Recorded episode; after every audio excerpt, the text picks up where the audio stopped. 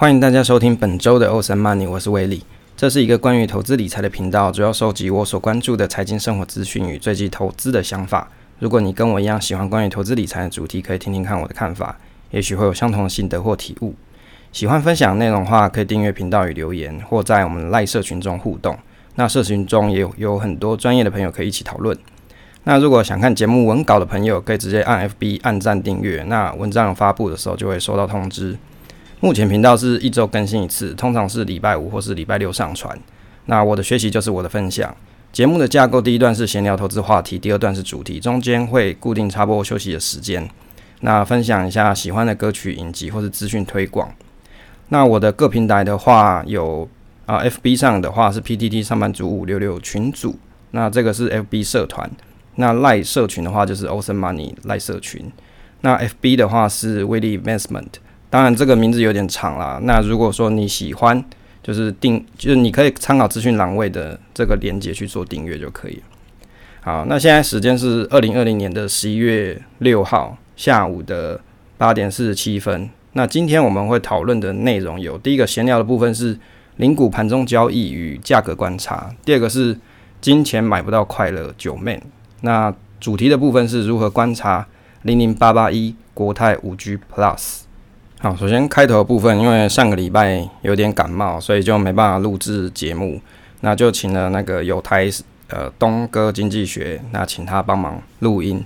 那当然这个，因为其实上礼拜的内容我是准备蛮久的啦，但是很可惜刚好就遇到感冒。那还好，现在这是比较，现在已经是比较好一点，所以可以录音。那上次的节目内容的话，可能会再把它做成一集特别篇，那再给大家做分享，对啊，因为那些内容其实我蛮想讲，很可惜就是没有机会讲。那东哥经济学的东哥，他是蛮热心的，也是一个很可爱的小女生。那如果说大家听了他的节目，你觉得你喜欢他的声音或者喜欢他的内容，你也可以去订阅他的频道。好，大概是这样。那开头部分啊，想要首先先推广一下最近我在听的歌。其实我本人的话是比较喜欢听一些日本歌啦。就是一些日本的摇滚乐团或者视觉系乐团，哦，反而比较不像不像是说喜欢美国这一边的，或是欧洲那边。我就是喜欢日本的，那不一定是日本人唱日本歌，那也有可能是日本人唱英文歌，好，所以在陆续啊，比如说资讯推广的时候，就会去跟大家分享这一块。那开头的部分，我想要分享这个歌手，那我觉得，因为我觉得他的歌可能对大家还蛮好用的，因为。大家上班忙嘛，就是下班的时候，你可能只想要放松一下，那你那他的歌就非常适合你。他叫做 Nagabuchi Len 哦，他英文名字就是叫 Len，就是如果你看他的这个啊片假名的话，或是片假名，你就看他日文名字，他最后一个字是叫做连，就是中文字的连，所以叫 Len 哦。那这个歌手其实他蛮特别，是他以前其实在十二岁到十九岁的时候，大概有七年的期间。他是当赛车选手，哦，这很特别吧？就是歌手的前前诶、前半生活，哦，就还没当歌手之前，他的生活其实是做这个赛车的部分。那甚至他有选进 Toyota 的青年车手培训队，也参加了这个 F 四的比赛。那不幸的是，他在二零一四年的时候，十九岁的时候，哦，因为撞车意外腰椎受伤，所以就从这个职业的赛车这个选手里面去隐退了。那经历这种人生的很大的转折啊，一定是心里有一些自我否定，然后而且因为受伤嘛，肯定就要复健。那所以他的音乐创作其实是他的一个情绪出口，所以他很希望他自己的音乐除了拯救自己，也可以给别人力量。所以他的歌曲我听起来是真的是蛮适合放松，而且也可以给人家力量。所以我在录制之前呢，我也听了一下他的一首歌叫《We Will Be Fine》。那当然，因为版权关系，我不可能在这边放给大家听了。那如果你喜欢，想要听听看不一样下班放松的歌曲的话，你可以在下方资讯栏位点一下他的歌曲。那也许听完了，你可能会得到一些力量吧。我想，那在这边分享给大家。好，第一段闲聊的部分啊，想先跟大家讨论一下这个零股盘中交易与价格观察。我相信这个啊，从十月二十六号开始上路之后，陆陆续续应该有很多人。在操作这个零股交易啊，就是盘中零股交易。那你可能，也许你还没操作过，也许你操作过。那我这边呢，就是整理一下我自己的观点以及价格的观察。好，那这个十月二十六号啊，零股盘中交易上路，那很多朋友应该很期待这种新的制度。那这篇啊，主要就是啊，这边我们整理一下七月份讨论的零股盘中交易的规则，那以及我认为的一些注意事项。那还有零股盘中交易的状况啊，就是它价格状状况。好，那给大家分享，因为可能有的人啊，就是你你真的也蛮期待这个零股盘中交易。那那现在上路了，那如果你还没交易过，像我现在是还没交易过啦。啊，因为我还没有想好说我到底要用零股买些什么，因为我平常就有定期定额在扣款，就是买零股部分，所以我目前还没有直接用盘中零股交易。但是我相信这个题材是蛮多人有兴趣了解的。好，那什么人啊，他适合做这个零股盘中交易？哦？啊，第一个就是适合小资族，那你可以去购买这个股价比较高的这个股票标的。那以前我们在购买这个零股的时候啊，一般都是要在盘后挂单啊，往往都要在你可能要 tick 多加几档才比较容易达成。那当然，如果一次撮合没有成交的话，那你就要再等下一个工作日的盘后，你才可以做挂单了。好几个交易日没挂到这个买单啊，就是你可能好几天都没挂到，都是有可能的。那现在呢，这个零股盘中交易啊，提供买零股的投资人多一点机会啊，因为在盘中能买零股的时间变多了，即使是这个三分钟抽合一次，那也比以前买到的这个几率增加不少。那你没有买到，那你可以再补单，就做再做购买啊，是一个很方便的方式。好，第二个呢，基本上就是提供投资人定期定额或是定期不定额购买零股的一个管道。那以前零股定期定额大概可以透过券商的几个方式，一个是盘后零股交易嘛，就像比如说是元富小资存零股，那你可以在盘后挂单，那可以设定最多到 tick 加五档，但是不保证成交。那另一个呢是在集合盘中购买，那再分给零股投资人，可以保证买到，比如说像是富邦的这个一元 ETF 方案。那只买他们自己家的 ETF 产品。那这个零股盘中交易啊，目前已经有很多券商提供这种最低一折的方案，而不是个不是最低一折，是最低一元的方案。这样也可以自己做定期定额或是不定期不定额。那也可以透过盘中零股组成自己一个小型的 ETF。当然还是你要算一下这个成本，你是不是可以接受啦？比如说我最近呢、啊，我就用 Google 试算表组了一个自己的五 G ETF。可以用盘中领股，未来啦，可以用盘中领股交易。那股票池就是按我自己这个个人的喜好去收集。那我也用什么市值加权去算。那股价的话就自动更新了。那当然，你如果你用这个 Google 试算表，你可能会遇到一个问题，就是你只能抓上市，可是上柜跟新柜的这个股价你应该是抓不到的。好，所以我这个试算表我是额外做设计，可以让这个上柜跟上市，诶、上柜跟新柜的股票。它的股价也可以被抓到，那这个这个 link 的连接应该在社群的大家是有收到了。那如果说你没有看没有收到的话，你听完节目等我们的这个网志发发出之后，你可以在这个 link 里面去做使用。好，第三个就是喜欢买整股零股出售的投资人，那你可能会有套利的空间。这个议题啊，我是看 PTT 上有人讨论过，就是说你可以去买整张的股票，那透过分拆的方式出售零股。然后价格挂挂高高，哦，高几个 tick 再卖啦。那我个人认为这个东西啊是可行的，因为股价的流，诶，这个零股的流通性本来就比整张低。那照逻辑，在股价趋势平稳的情况底下，整张分拆成零股的确是有可能获利。但是啊，这个是前提是股价趋势在当日是平稳的情况，而且你要算一下这个获利是不是大于手续费哦。好，举例来说，比如说。像台积电十月三十号整张最低的这个价格，就是你买整张啊，最低的价格是四百三十二块。那盘中零股最高呢是四百三十七点五哦。那如果说你刚好是低点买进，高点卖出啊，计算一下啊，就是正交税这个零点三趴哦，这些啊，我因为这个数字太多了，我大概讲一下。这个如果你证交税零点三趴来算的话，这个税金大概是一千三百一十二元。那当然，因为你要买又卖嘛，所以券商有两次的手续费。那如果你用现在最便宜的这个电子下单二八折去计算的话，加一加你这个券商的手续费，你要给他差不多是三百四十六块。所以含这个卖出的证交税的话，算一算的话是一千六百五十八元。那买入减掉卖出哦，你卖出减掉买入再减掉成本的话，这样算一算大概是赚三百八诶三千八百七四十二元。当然，这个是前提是你运气好，而且是买到整张最低卖在零股最高。好，所以比较好操作的股票有几个前提哦。当然我是没有实验过啦，但是照逻辑推想，第一个就是零股成交量比较大的标的，因为大家比较想要嘛，这很简单，因为物以稀为贵。第二个就是股价的走势在同一日不会变化太大，因为如果你买了这个整张拆卖啊，结果股价是走势电梯向下，这样就很绕塞啊。零股的价格肯定也是往下走，但是这个走势的价差又要可以 cover 手续费跟股这个税金才有搞头啊。当然相反过来啊，如果电梯向上，这种零股价格可以再往上挂一点。当然你买到整张价格往上，本来也可以整张卖出赚价差。那如果在当日，那这个就是做当冲啦。但是如果是当天零股凑到整张，查到资料，我现在查到资料是你不能用当天整张卖出。啊，因为现股当冲，它判定是用原始委托整张买入、整张卖出，或是你整张啊、就是基本上就你要原始整张买入，然后再整张卖出，或是你把这个零股凑一凑，你再整张卖出，大概是这样子。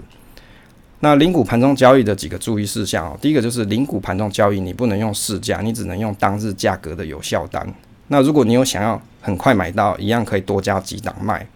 那零股盘中交易。只限定电子交易，不能打电话给营业员下单，就是你不能打给他拉赛啦，就是你就是用电脑或者手机按一按下单就对了。第三个就是认售认购权证跟 ETN 是不能买卖零股的。好，第四个是预挂单的操作，前一天收盘，如果你前一天收盘是两点三十分后挂单，那你只能选啊盘中零股交易。那当天九点开盘前的预挂单也是盘中零股预挂单。那盘后的零股交易呢，就是在一点四十分后才开始挂单。那这个盘中交易跟盘后的差别哦，基本有几个啦。第一个就是委托时间不一样嘛，就刚才讲过。那盘中零股交易，它就是上午就九点十分开始就是第一次撮合，那之后就是每三分钟集集合一次竞价。那这个呢，每盘撮合后，它就会揭露这个成交价以及最佳五档买卖。可是呢，如果你是啊，这个盘后零股交易的话，你当然就是差不多到下午两点二十五分到两点三十分的时候，它才会开始做这个揭露的最佳买价哦，才会开始揭露。那另外就是买卖成交顺序啦。如果说盘中零股交易的话，它当然也是价格优先，但是呢，如果是同价格的时候是时间优先。那盘后零股交易就不是，它就是同价格以电脑随机去排序。好，那总结一下啊，大概这个。交易零股的时间啊，你如果是盘盘中零股交易，你这个交易零股的时间就可以更长，让这个零股的流通性更佳，那投资人买卖零股的这个弹性更高了。第二个就是同价格时间优先，比起盘后同价格的这种电脑随机排，那基本上就是你早挂单早买到。第三个是有做瞬间价格稳定措施啊，每次撮合前经过试算啊，啊，比如说你你这次。试算之后，涨跌超过前一次成交价格上下三点五 percent 的时候，这个证交所就会对这个当次的撮合啊延缓两分钟，也就是说让零股交易避免有剧烈的波动，导致这个成交价超过投资人预期。好，第四个就是盘中交易撮合后就显示最佳五档，比起盘后只有最后那五分钟哈，对投资人来说这个行情的掌握度更高了。那关于这个零股盘中交易的价格观察，目前我大概算了一下，根据这个证交所价格去做资讯观察，从上个礼拜十月二十六号到十月三十号这几天了，那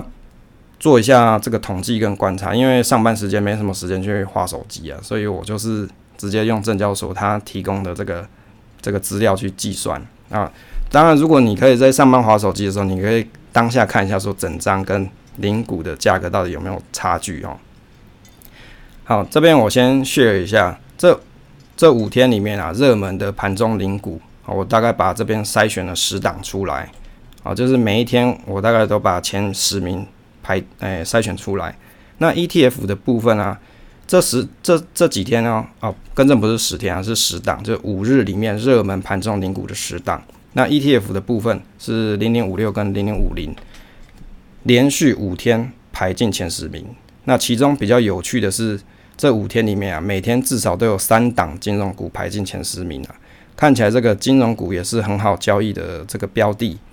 那当然个股的部分，这个这不用赘言嘛，基本就是台积电啊，台积电，好，台积电每天都会有，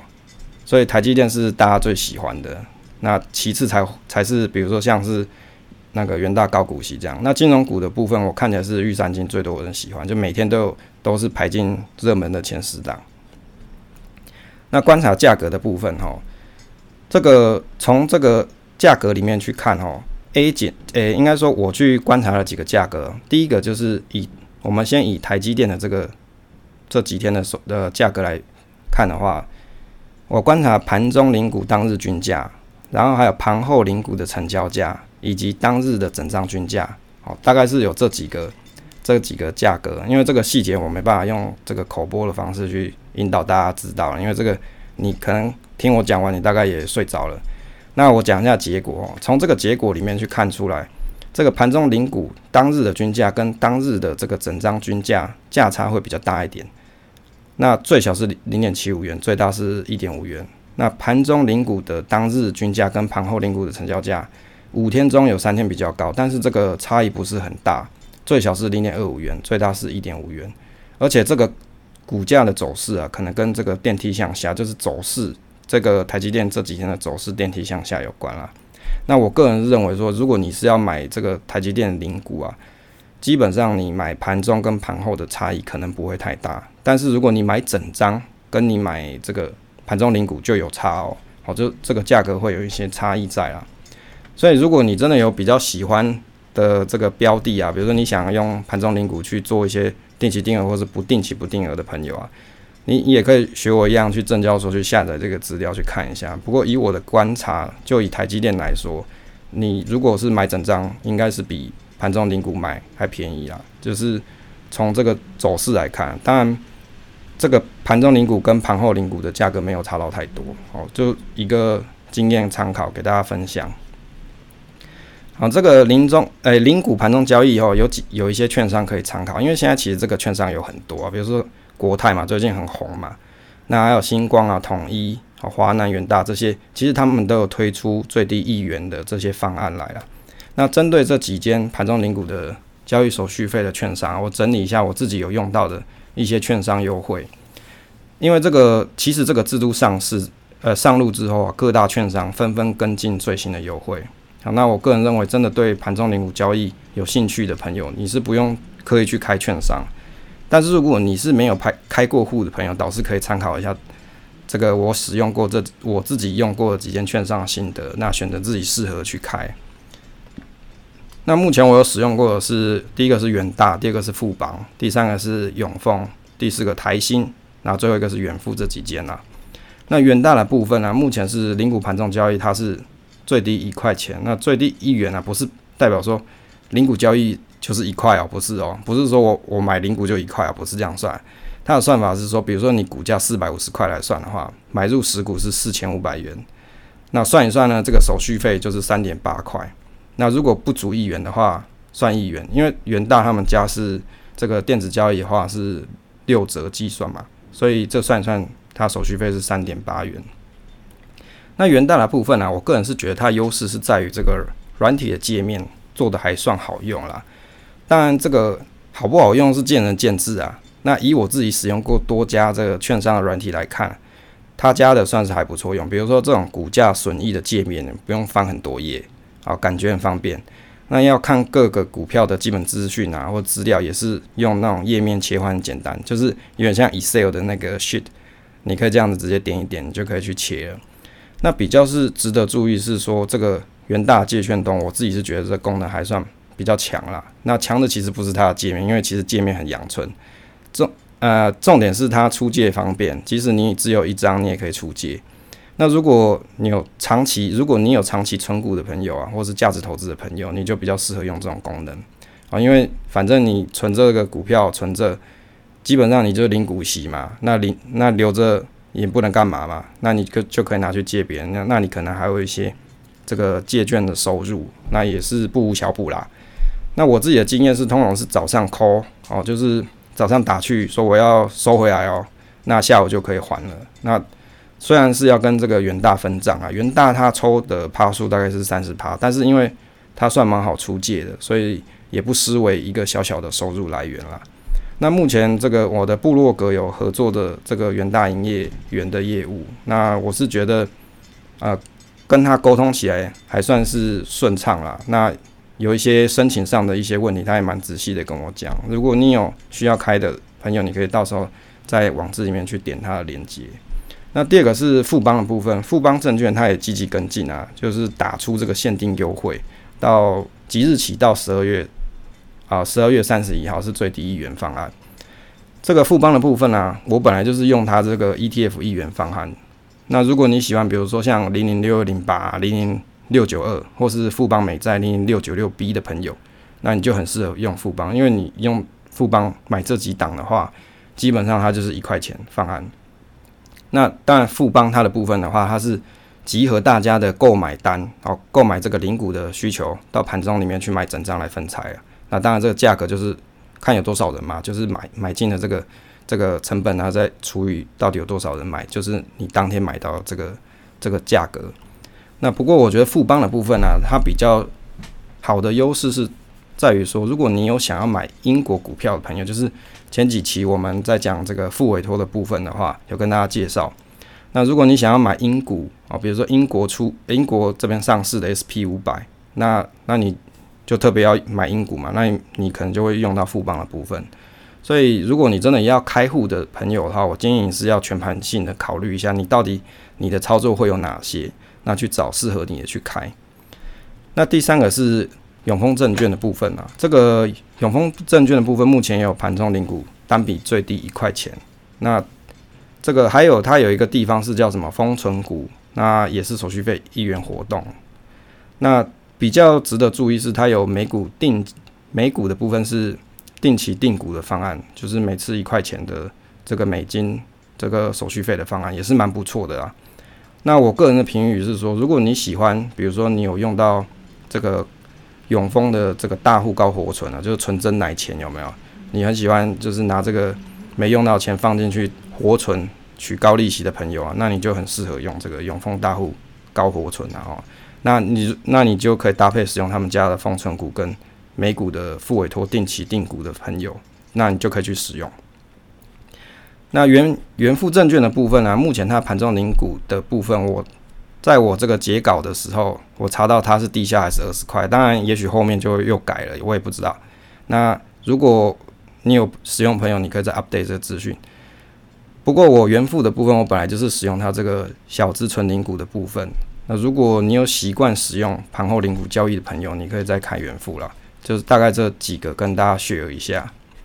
就是以上呢是关于这个盘中零股的交易跟一些价格的观察。那当然，我觉得这个东西很不错啊，就因为政府为了要让这个盘中，哎，应该为了要让这个零股交易的市场活络化，那做了蛮多的努力。那当然，这些券商其实你去用这个软体，你也会发现。他们还会特别去开一个是属于零股的界面，然后盘中零股界面，就是避免有人胖手指，就是真的给他压下去就买到啊。听说这个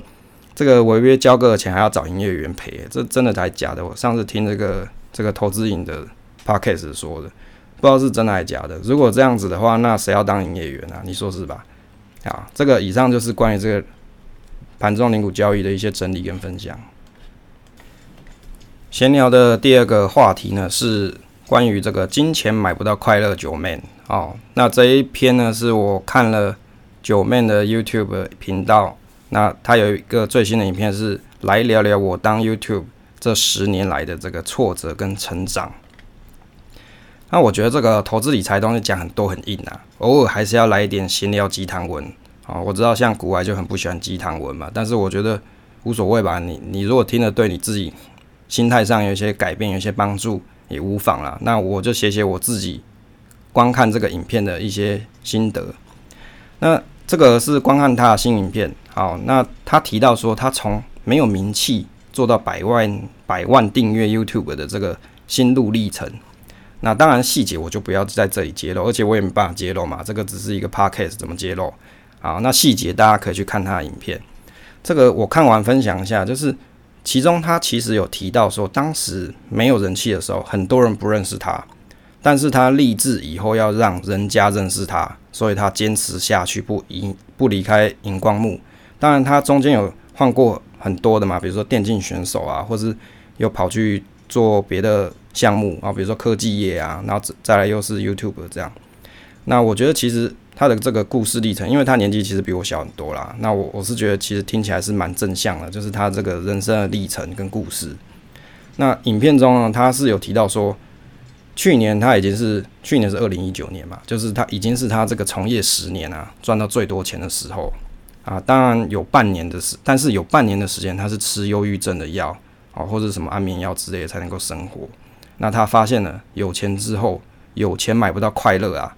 这个收入过了一个等级之后，基本上每天买东西不用看，不用看这个价钱，好，就是他说收入差不多超过五十万以上，你大概每个月超过五十万以上就不需要买东西看价钱了。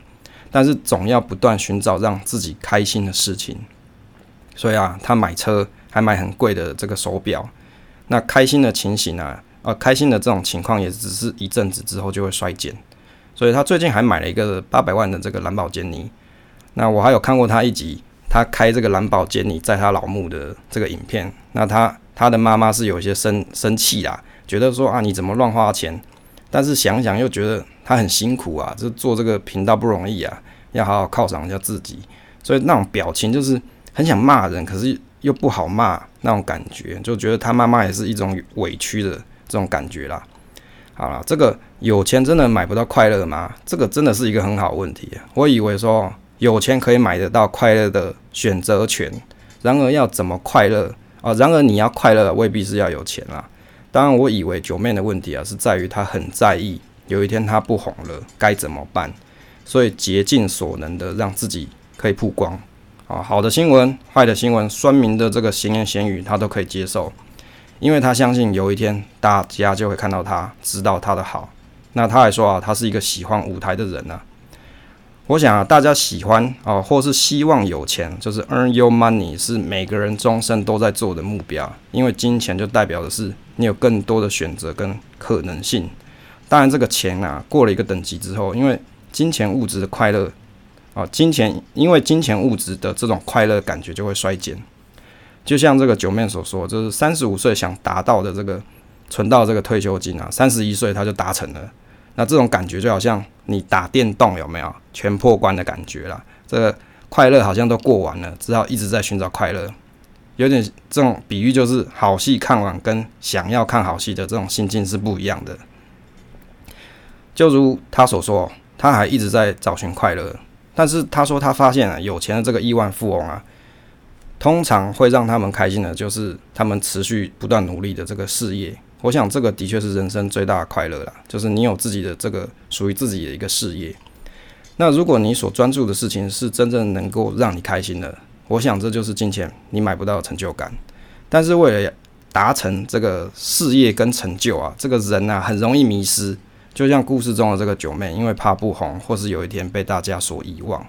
所以即使已经年收千万了，还是感到犹豫。我个人建议是哦，如果当他忧郁的时候啊，就是又而又一直要寻找快乐的话，应该要想想，他最大快乐不应该就是他现在所拥有的舞台吗？所以其实快乐一直都在啊，而你因为拥有，所以你没看到他就在你身边了。最喜爱舞台这一点啊，就喜爱舞台这一点啊，我也蛮喜欢自己有一个发挥的舞台嘛，可以让自己的作品呢，不管是投资的文章或是这个 podcast 有个地方可以让大家分享我的观点与心得。自己研究很快乐，但是分享是单纯的喜悦了。关于开心这件事情啊，刚好最近这个朋友闲聊群呢，就聊天群啊，就是一些人生路上啊，广结善缘认识的一些朋友啊，啊组成了一个群。好，这些群友们就一直在讨论一些找对象之类的内容啊。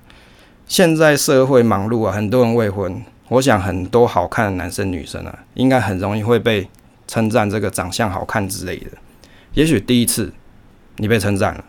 第二次你被称赞了，你会感觉到开心。但是当次数多了，这种快乐喜悦应该会衰减，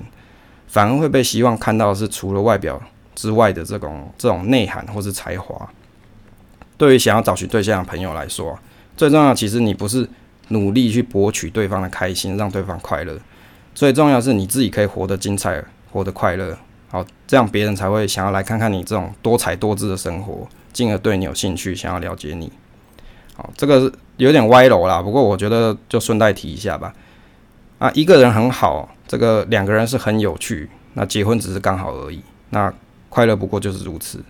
啊。但是如果你颠倒过来，你就很不快乐哦，因为你想要结婚，所以就要有两个人。但是因为要有两个人，有很多开销跟生活的磨合，变得比起你一个人还不快乐。所以我一直都认为说，应该也不是一直认为啊。最近我就这样觉得，我觉得其实人也不一定要结婚啦，你也不一定要找对象，你就可以过得很好，快乐其实就在你身边嘛。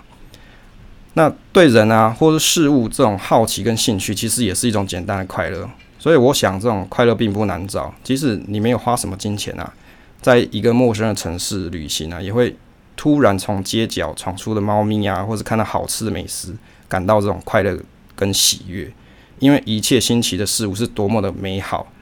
好，所以就就是叉叉武汉肺炎哦，所以我都不能去日本玩。所以我就没办法去看到这个从街角出来的猫咪啊。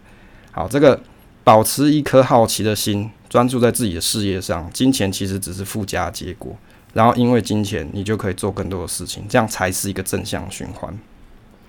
当你因为这个追追逐事业跟金钱所迷惑的时候，其实你应该静下心来想想，如果现在的金钱物质生活已经是你所足够的，那不如你就保留一些时间，减少一些压力。然后让自己的好奇心尽情的爆炸，这样快乐就会在你身边。所以其实快乐并不难找，只是你懒得找而已。好，大概这一篇我看完他的这个影片的一些心得跟分享。那如果说你也是常常感到忧郁的朋友啊，你不如上我们的社群跟大家聊聊天，互动一下。那也许你会得到一些启发或是一些抒发。那反正聊天也是一个蛮开心的过程啊。那反正金钱一定是大家。人生忙忙碌碌中，必要去追寻的这个追寻的一个目标，但是不要忘记，除了金钱之外，你其实还是有很多快乐。那也不要因为工作的关系，让你压得喘不过气来。那如果你真的喘不过气来的时候，呃，真的应该要去调试一下自己的生活，就是工作跟生活之间的 balance 啊，这蛮重要的。好，跟大家分享到这边，欢迎大家来到这个休息时间。啊，因为最近本节目啊，跟一些友台在做活动，就是互相做推广。哦，那就是跟大家介绍，反正你听投资理财的东西听久了，也许你有其他的兴趣，那你也可以去听听这些友台的频道喽。好，那这边要跟大家介绍是立维黑白杠哦，立维欧北杠，我猜是这样台语大概是这样讲，因为我不是那个这个台语不是很好啦。那他这个节目的内容啊，我大概讲一下。哦，他的这个广告词我讲一下啊，你有去过整复推拿吗？你认识整复推拿吗？好，你有没有去算过命啊？你认识这个命理学吗？这是一个整复推拿师跟命理咨询师欧北共的 podcast。大家好，我是立伟，哦，是他了，不是我哦。这个立伟从事这个立伟整从事整复推拿这个行业已经十年了，那学习命理学相关的学问也要十年了。啊，他本身啊喜欢学习，也喜欢分享。除了对人体有极大兴趣外，也喜欢探讨人生的奥秘啊，看一些中医学的书籍啊，身心灵的书籍，也喜欢研究这个命理学的部分。那除了花钱学之外，他还学拜师学艺，所以他有一个整副推拿师傅以及多位的命理学老师啊。那这个 podcast 就是他的学习记录，那是分享他所知所学的一个平台，那可以让。更多的朋友认识不同行业的这种小天地在啦，所以如果你喜欢这个整副推拿相关啊，或是命理学，或是身心灵、能量疗愈以及闲聊打屁等主题的话，你可以去听听这个立维欧北贡。好，这样就是给大家分享。如果你觉得这种东西你蛮有兴趣的，而且可以让自己心灵获得一些启发或是舒压的话，可以去听听看喽。那跟大家分享到这里，欢迎大家回到第二段。主题的部分，那今天要跟大家分享一下如何观察这个零零八八一国泰五 G Plus，好，这档 ETF，因为这个是新出的啦。那我看有些人在这个赖社群上面在讨论啊，那我也就研究一下喽。那最近这个五 G 题材很红啊，前阵子啊不是前阵子，可能是去年吧，就是元大有推出这个五 G ETF，有分硬五 G 跟软五 G 的方面，那可能这个市场的反应不错。所以目前国泰也有委托台湾指数公司制作这个五 G 通讯指数，让这个国泰投信它能够发行这个五 G 概念的 ETF。当然，我不得不讲一下，最近国泰投信它出的一些 ETF 是不是很落赛啊？比如大家喜欢的这个这个发股股息的部分，好像股息不然就是不发，不然就是发得很烂，像零零八七八嘛。好，就前几集 Podcast 有跟大家讨论过的，就是那个股息，因为这档就是追追求股息嘛，可是它股息也配不是很多。当然原因我有跟大家分享过，就是因为它是在这个。啊，除权息后之后，就大部分它这三十档里面都除权息之后，才开始做这个啊，才开启开始这个 ETF。所以当然，你从这个时间点之后，你当然没有多少这个利息可以分给大家了，这个可以理解。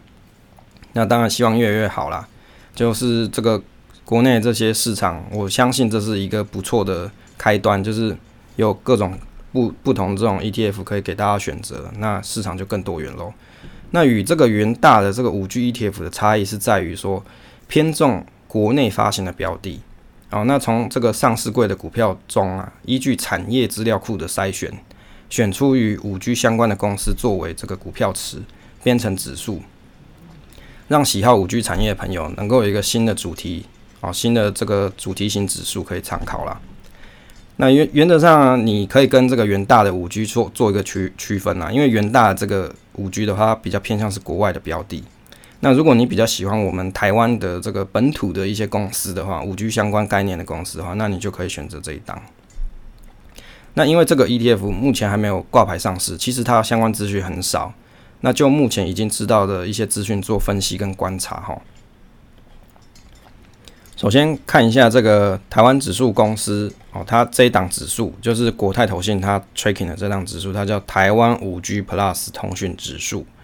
那基本上就是从这个上市上柜中股票，那借由它有它有一个名字叫做 FactSet 资料库哦，就是一个一个资料库，那做产业分类，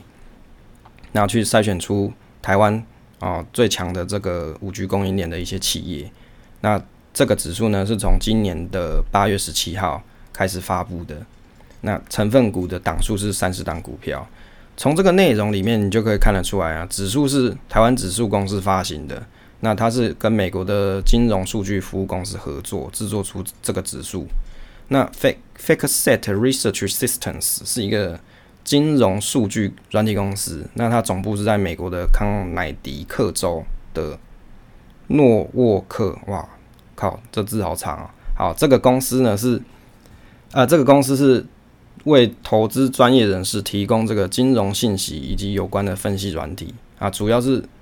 参考这个公司所提供的一个产业资料库啦。那将台股的上市柜公司符合这个五 G 相关产业的资料库公司一起做评估。那如果你这个营收啊，这公司的营收超过五十趴，是属于这个。这个资料库里面内容，那就判定你这个公司是属于五 G 概念股的族群。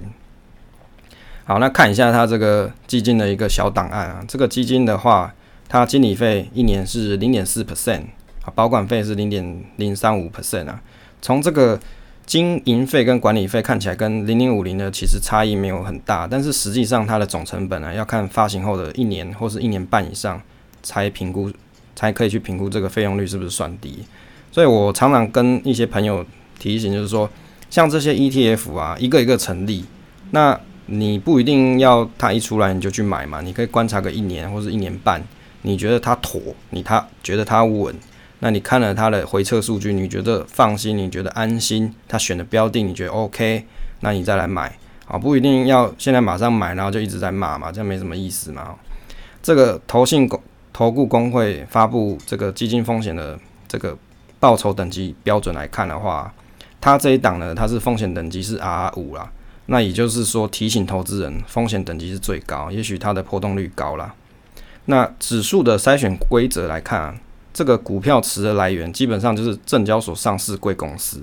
那新贵的股票不包含哦。哦，依据它这个 fixed set 中的这个一个啊、呃、筛选产业的一。标准来做判断了，但那因为它这个是属于通讯产业的上下游公司的一个，呃，你可以讲想成是一个懒人包吧，就是一大堆属于这种五 G 相关产业的类别，它都列在这个里面呐。那当然，我有把它这个这个内容啊，详细的把它 download 出来看一下。基本上啊，它是属于比如说像是数据服务中心啊，或者是你生产像微波系统的一些设备，或是甚至是半导体，然后或者是一些通信半导体。那像或者是比如说连接器啊，这些这些都是属于这个五 G 概念股之类的，甚至连这个测试量测的设备都算。好，所以其实它的这个涵盖范围其实还蛮多的啦。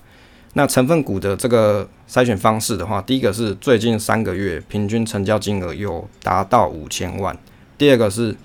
最近四季每股盈余总和大于零啊。简单就是说，最近一年这个 EPS 总和公司不能有亏钱的情况。第三个是依据市值排序前三十名的公司，简单来说就是产业的前三十大公司。第四个是个别成分股不能高过三十 percent，前五大成分股的权重不能高过六十五趴，避免单一个股影响指数过大。哦，就是有的人很爱靠背，就是说零零五零台积电超过四十 percent 嘛，那你你不喜欢的那种的人，那也许这种五 G 这一档 ETF 它就帮你做这个功能了，哦。就是限制某某一种产业啊，或是啊某一个个股啊，你的成分股不能高过多少 percent。这个回撤的部分哦，依据这个台湾指数公司的公告，那它这里公告是讲说，二零一五年到二零二零年这个期间回撤的效果，这期间大概五年，五 G 报酬指数大概是一百一十三 percent，比起台股的加权股价报酬指数八八十三 percent 来的好。那年化报酬率大概是十八 percent 啊，对比台股是十四 percent 啊。这个当然这是台湾指数公司它所 release 出来的这个讯息啦。那因为我也没有办法实际这样子去算，我甚至连它三十档现在是什么我也不知道，所以没办法直接去算，可能只有台湾指数公司自己知道。那不过依照它这个数据看起来是蛮厉害的，就是这五年累积报酬指数有一百一十三 percent 啊，比起台股加权报酬指数八十三 percent 来得好。哦，如果你你各位不知道台股加权报酬指数是什么，这个其实你一般我们在这个网站上看到的台股的指数啊，比如说什么一万二啊、一万三啊，那原则上你要算回测的时候，你必须要去看加权股价报酬指数，就是他把过去分配的股息这些都加回来去算了，这样才会有一个相同的 reference。所以他所提供的资讯告诉大家说，其实这个年化报酬率过去五年是十八 percent，比台股十四 percent 来的好一些哦，好了四 percent。那这个前十大持股目前新闻有公告，就是像比如说台积电、鸿海、联发科、大立光、台达电，哦，台湾大哦，台湾大哥大了哈，广达、联电、远传跟和硕。那我自己的一个评语，第一个就是我观察这个十大持股啊，有五个跟零零五零的前十大持股一样。那当然，因为它卡了五 G 相关产业的关系，不会有金融或是传产这些行业出现。哦，这个就是它这个这个，因为它是五 G 嘛，你总不会插一个跟那个五 G 完全没关的，你当然也不会进到它那个筛选筛选表里面。那对比零零五二这个台湾啊富邦台湾科技指数啊，这档基金成分股有诸多类似，比如说也有什么台积电、联发科、联电、广达、和硕啊，差异只在于说没有电信股啦。那为什么有这种情况哦？好像跟其他科技股的 ETF 就会相近，主要原因是因为台湾本来产业就是科技导向嘛，所以科技公司居多啊。这些科技公司啊，多半也跟这些五 G 通讯有相关联了。那第二个哦，从这个成分股来看，还有大立光，代表是包含五 G 的手机也在这个范围内。个人以为哦，比较纯的五 G 产业应该是指说那基础建设跟基地台，因为连手机都包含了，这样范围就真的蛮大的。好，那希望未来这个五有这个五 G 基础建设 ETF，那标的档数多一点呢，不然权值股啊，讲实在就这几间买来买去都差不多了。好，第三个是五 G 建设相关的公司啊，也许有些还在烧钱中，未必你现在看得出它有很好的获利能力。反而如果你以价值投资的概念来看啊，这些未来有潜力的这种转机股，反而才是让组合市值大爆发的内容。目前这档 ETF 买起来绩效可能跟这这些大盘啊，比如说零零五零啊，或是科技类股不会有太大的差异的。我个人的见解是这个样子的。那什么人适合买这个呢？啊，第一个是对于泛五 G，而且是台湾国内本土的公司有兴趣者哦，泛五 G 就是包含这些基础建设啊，跟这个五 G 手机相关啦。第二个就是你可以接受这个波动度比较高的人哦，风险 R 五啦，哦，所以他已经跟你讲风险了。第三个是喜好报酬累积于市值者啊，文宣上面有写说一年配股两次，但是如果你买这种五 G 产业成长股啊，基本上你应该是着重在这个市值的成长，而不是在殖利率上。那五 G 相关的设施，你用头壳去想，就知道要很多现金支出啦，就是你要投资买设备嘛，好，所以盖基地台嘛，那这都要很多现金支出，资本支出很高，所以它可以发出这种很多的股息不太可能啦。我个人是这样觉得。那第四个就是挂牌价是一万五，那适合买整张的小资族去购买。当然现在有盘中零股交易啊，未必你一定要买整张。那原则上，我想国泰投信啊，近几期的这个 ETF 啊，它大概这个挂牌价都搞一万五啊，就是吸引大家去购买。不过因为现在有盘中零股交易嘛，所以你也不一定要去买整张就是了。好，那关于这个如何观察这个零零八八一的这个分享啊，就到这边。那如果你觉得零零八八一，你觉得有搞头？那你也可以去研究一下。那当然，这些资讯跟细节有些没有办法用 Podcast 跟大家分享的部分，可以到时候到我的部落格上去看。好，那关于这个部分就到这里跟大家分享。结尾推广的部分，跟大家分享一下这个频道，它的名字叫做佩姬湖的影视招待所。那它的广告词是说：曾经你电影看过，音乐听过，电视看过。却从没注意到明星之外，背后啊作品背后还有好多的工作人员的小小故事，跟制作时的各种酸甜苦辣。好，这是这个招待所就希望他们来 QK 一下啊，QK 嘛就休息啊。啊，这个佩吉虎的影视招待所开张了。那如果你喜欢相关这种影视类型的这种题材的朋友的话，你可以到这个 Podcast 频道里面去收听看看喽。好，那今天的节目呢就到这边。那谢谢大家收听这期节目，那希望对大家有所帮助。那你可以订阅支持这个频道跟留言。好，你也可以到 Podcast 上面去 Apple Podcast 上面去推个五星啦。最近很久没人推了。好，分享总是单纯的快乐，那就期待下次再见。